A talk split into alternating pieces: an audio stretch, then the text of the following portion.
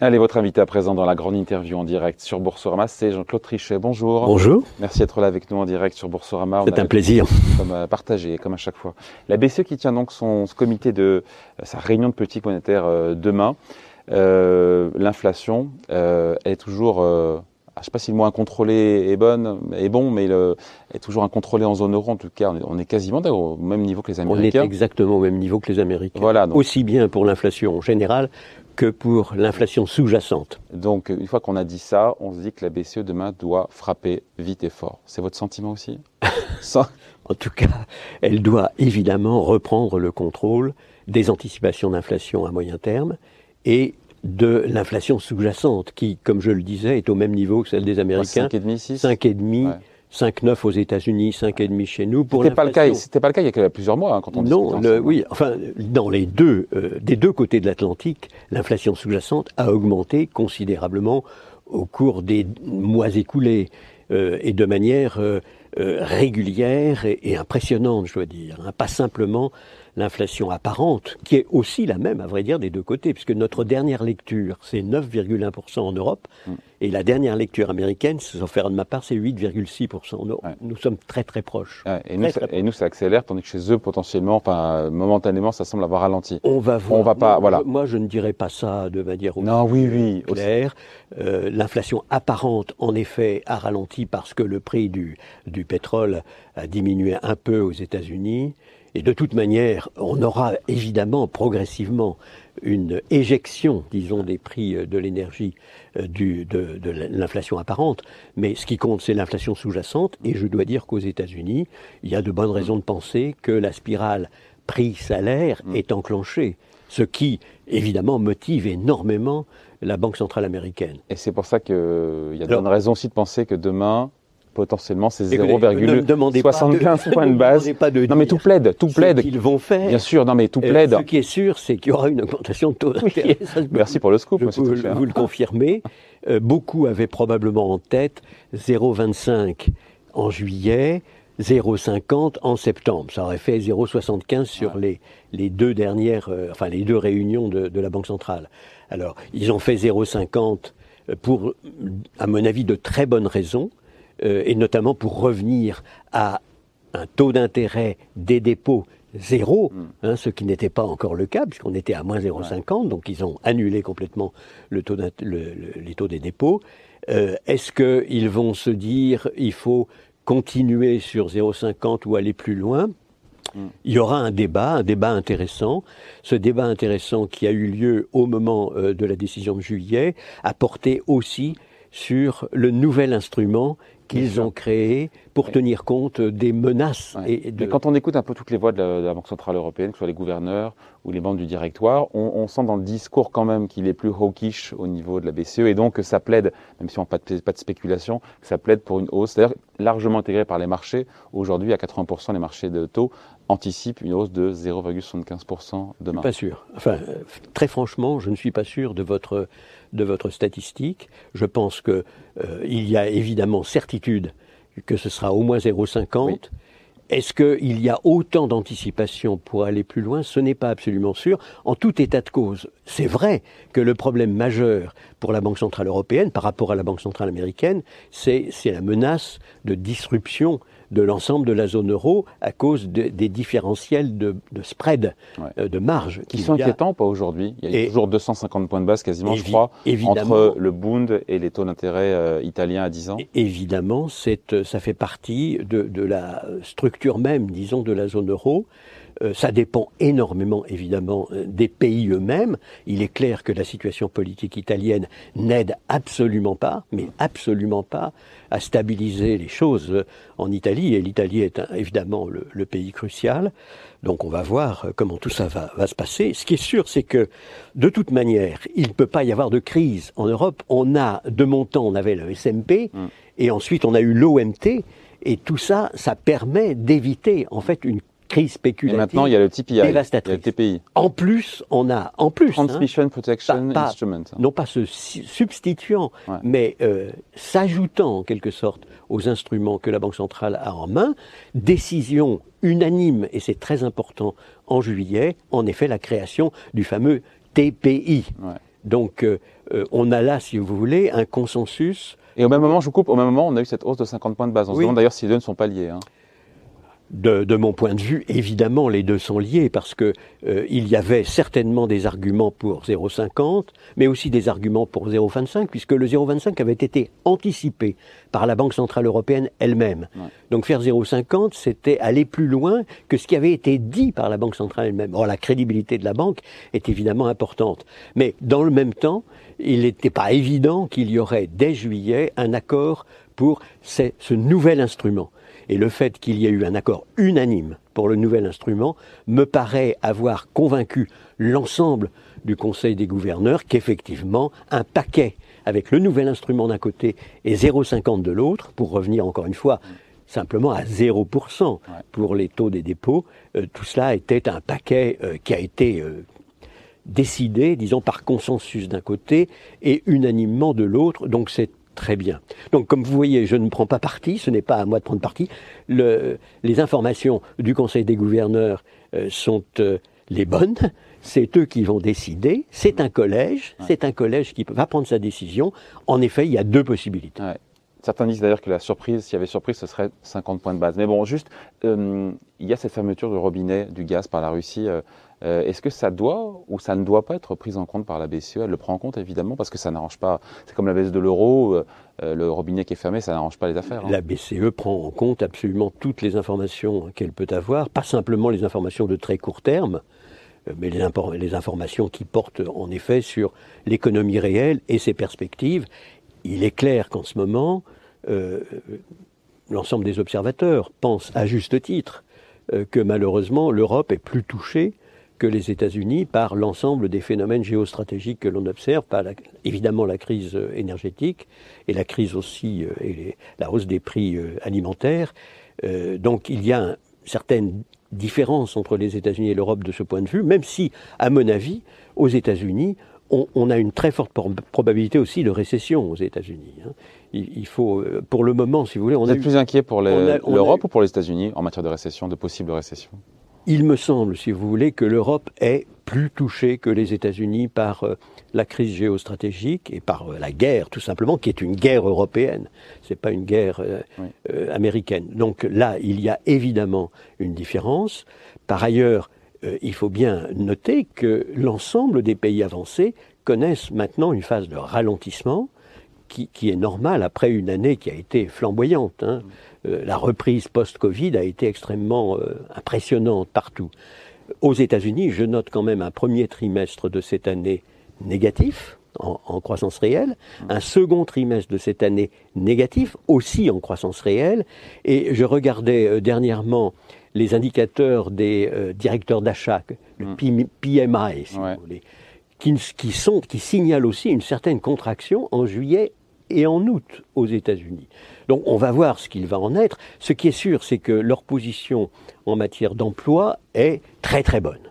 Et donc, euh, a priori, même s'il y a une récession technique euh, en termes de croissance réelle. Mais c'est une surprise d'ailleurs de voir qu'on a encore entre 300 000 et 500 000 créations de postes tous les mois aux États-Unis, avec un recul de l'activité. Oui, il y a une, des créations d'emplois assez remarquables une stagnation de l'activité serait plus raisonnable de dire qu'un vrai recul.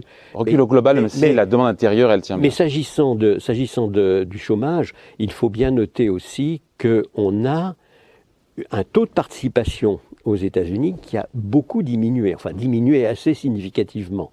Donc il faut rebalancer tout ça quand on regarde le, la vraie situation. Donc, comme vous le voyez, je suis euh, sur l'ensemble des pays avancés relativement nuancé. Je pense qu'on a quand même une phase qui n'est pas nécessairement d'ailleurs si mauvaise que ça du point de vue américain parce que le ralentissement économique va aider la Banque centrale. Hein, qui vient de procéder à des hausses de taux successives très résolues et de signaler qu'elle allait continuer à hausser les taux d'intérêt et qu'elle les maintiendrait pendant toute l'année prochaine, alors même que le marché anticipait le fameux pivot, c'est-à-dire le moment où les taux redescendaient en 2023. On a tous été surpris, justement, on a tous, Trichet, été surpris par ces discours très musclés des banquiers centraux euh, dans le Wyoming, euh, fin, août aux, aux États-Unis. Il y a ce discours vraiment qui, est sans ambiguïté aujourd'hui, encore une fois, quand on entend le discours de Jérôme Powell, euh, même Isabelle Schnabel pour euh, la BCE aussi, quand elle était sur place là-bas.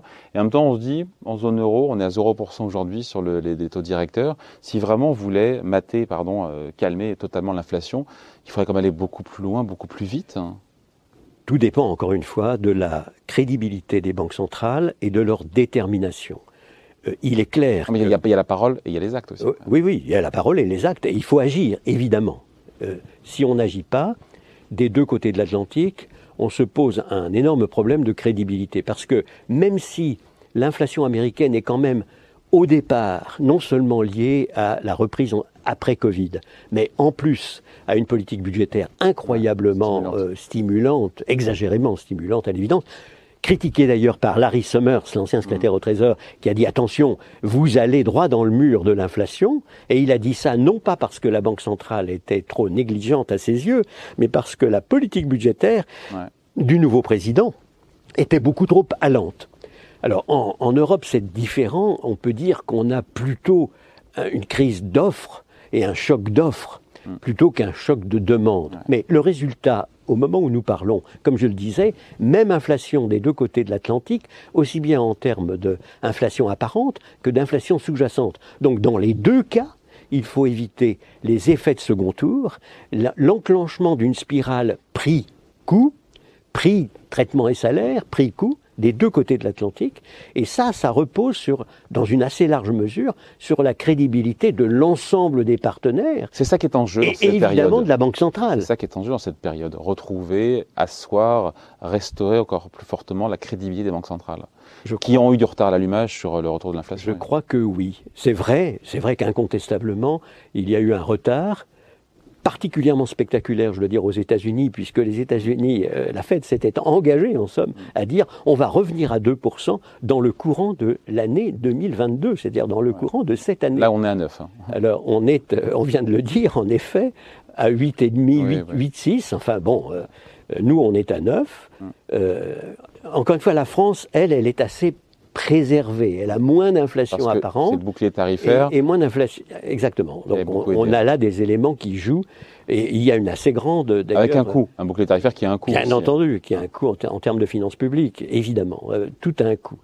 Mais euh, si je reprends, si vous voulez, le, l'ensemble, si vous voulez, de, de, la, de la perspective. Donc, on a eu un retard qui était dû, à mon avis, au fait que beaucoup avaient accrédité stupidement, à mon avis, l'idée que les taux d'intérêt étaient éternellement à zéro, que l'inflation était éternellement à zéro, et qu'il fallait en tirer les conséquences dans une perspective de moyen long terme. Bon, moi j'avais éprouvé la même chose, à vrai dire, avec Lehman Brothers. Avant Lehman Brothers, on avait trouvé la solution miracle, on avait une inflation raisonnable et une croissance raisonnable de long terme. Ça s'appelait la grande modération et ça allait être éternel. Hmm. On a vu ce qu'il en a été avec la, la crise terrible que nous avons eue avec Lehman Brothers, qui était la pire crise hein, depuis la Deuxième Guerre mondiale. Donc là, même chose. Euh, on croit qu'une situation qui est évidemment une situation provisoire devient éternelle, et c'est quand même très difficile d'en sortir, parce qu'il n'y avait pas que les banques centrales, il y avait l'ensemble des économistes, les participants du marché, tout le monde voulait croire que ça allait durer beaucoup plus longtemps. Et puis, à mon avis, il y a un problème euh, purement économique, qui est les modèles qu'utilisent les économistes et les banques centrales qui sont les fameux modèles néo-keynésiens, ne sont pas appropriés pour rendre compte de ces périodes de transition très rapides.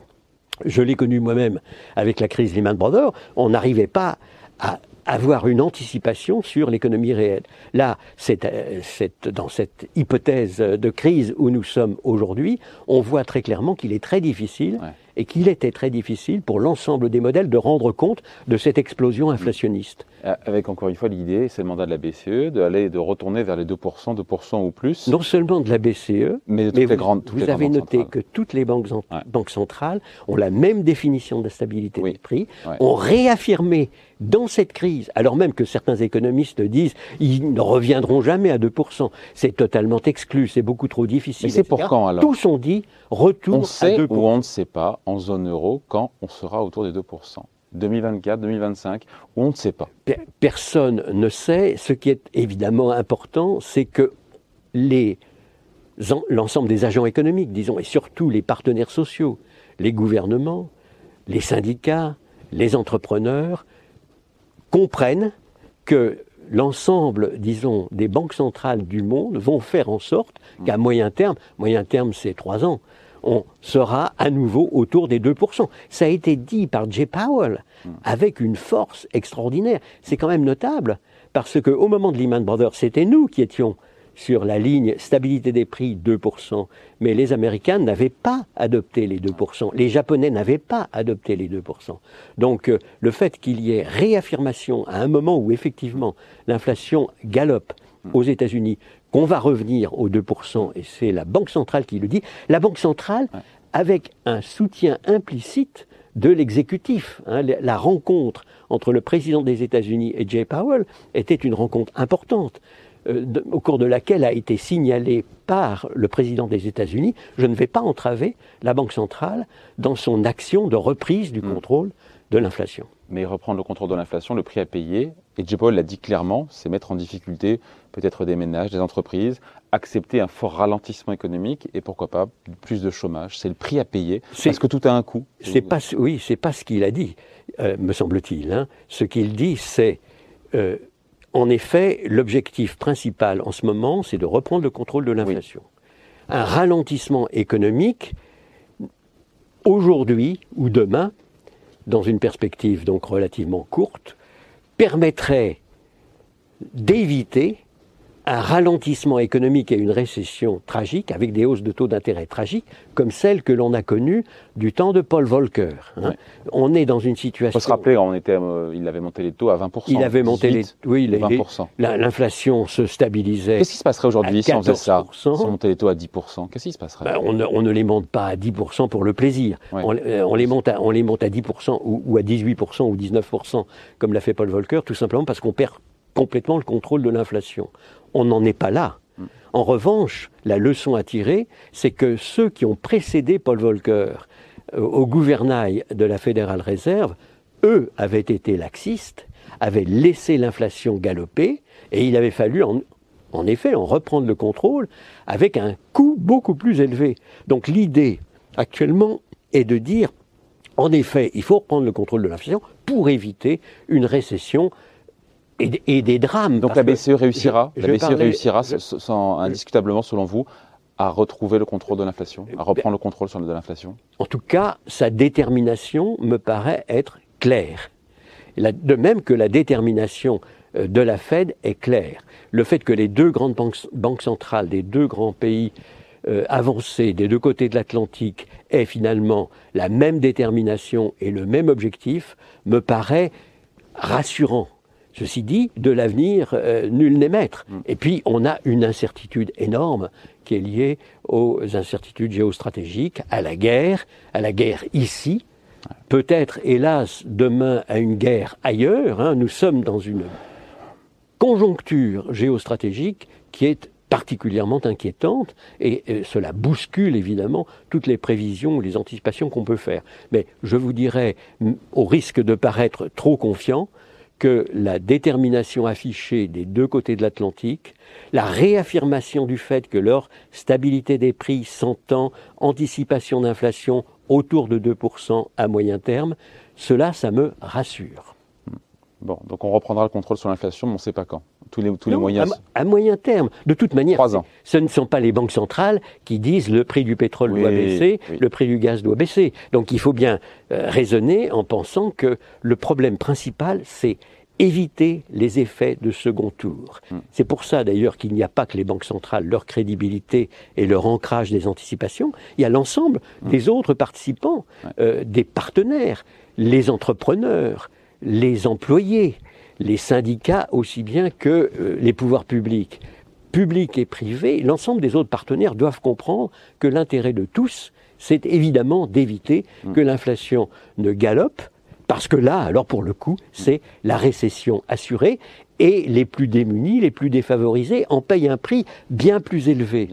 Donc encore une fois, ce n'est pas si facile de faire en sorte que l'ensemble des partenaires comprennent cela. C'est la raison pour laquelle je plaiderai très fortement pour éviter les augmentations de salaires récurrentes en Europe, euh, et dans notre pays évidemment en particulier, et d'insister beaucoup plus sur les primes non récurrentes, parce que ça, ça permet de prendre en compte une situation immédiate difficile, mais ça empêche, si Ouais, vous Après, voulez, quand on va prendre un crédit à la de banque qu'on- déclencher le pour aller prendre un crédit la au- prix-salaire. auprès de sa banque, c'est plus, c'est mieux quand on a un salaire récurrent que quand on prend un crédit, que quand on a des primes et des bonus. Oui, oui, mais on a une bosse. L'inflation va redescendre. Toute, toute la partie inflationniste qui est liée au prix de l'énergie et dans une assez large mesure au prix de- des produits alimentaires, va au bout d'un moment, avec le calcul d'inflation que l'on fait, si vous voulez, va sortir de la période de 12 mois que l'on calcule. Et donc, heureusement, de toute manière, il y a des éléments qui vont aider les banques centrales à reprendre le contrôle de tout cela. Jean-Claude Trichet, avant de se quitter, juste euh,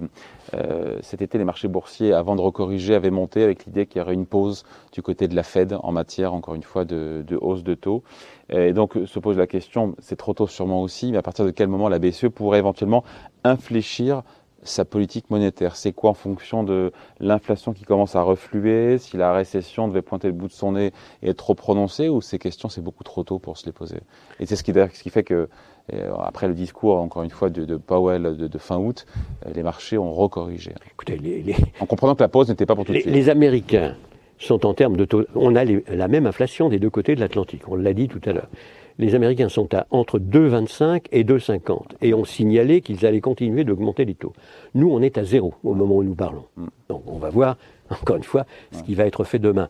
C'est beaucoup trop tôt pour imaginer que la Banque centrale européenne redescende alors qu'elle est au moment où nous parlons à zéro. Vous vous rendez compte?